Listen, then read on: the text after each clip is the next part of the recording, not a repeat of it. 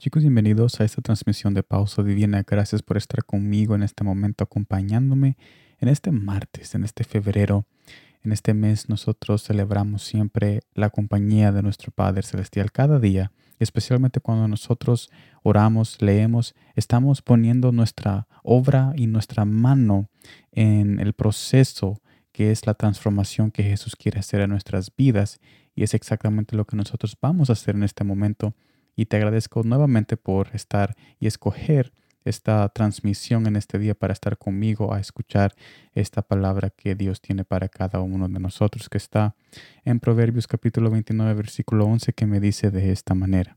El necio da rienda suelta a toda su ira, mas el sabio al fin la sosiega. Jesús nos recuerda algo muy importante en este pasaje.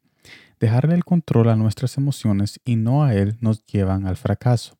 Pero ¿por qué confiar en Jesús para el final de nuestras decisiones? Todo cae en la cruz. Vemos cómo el sacrificio divino de Jesús nos invita a reconocer que sí se puede controlar la ira destructora. Si Él nos hubiera destruido desde el primer pecado, no estaría escribiendo o hablando este mensaje. Pero por su gracia y misericordia, controló su ira hasta la cruz, evitando la destrucción de nuestros corazones. Jesús no quiere que ignores tu ira o tu enojo. Él no quiere que ignores tu condición en este momento, pero sí quiere que se la entregues para que no resulte en una autodestrucción.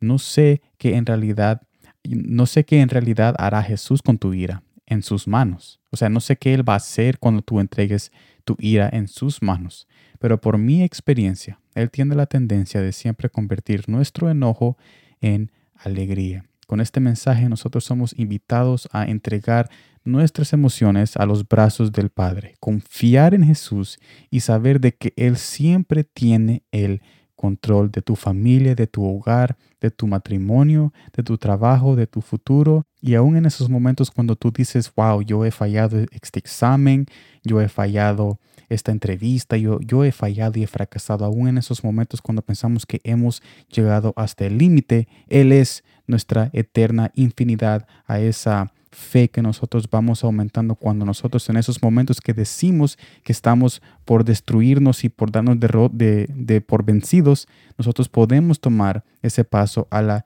infinidad y a esa eterna esperanza de que Él siempre tiene una puerta abierta para nosotros, aun cuando el mundo cierra todas aquellas puertas que hemos querido entrar. Así que yo te invito a que sigas adelante en esta semana, en este día y yo te invito a que sigas entregando tu corazón en oración, en intimidad a los brazos del Padre. Gracias por estar conmigo en esta transmisión. Nos vemos mañana en la próxima transmisión y como siempre, gracias por el tiempo.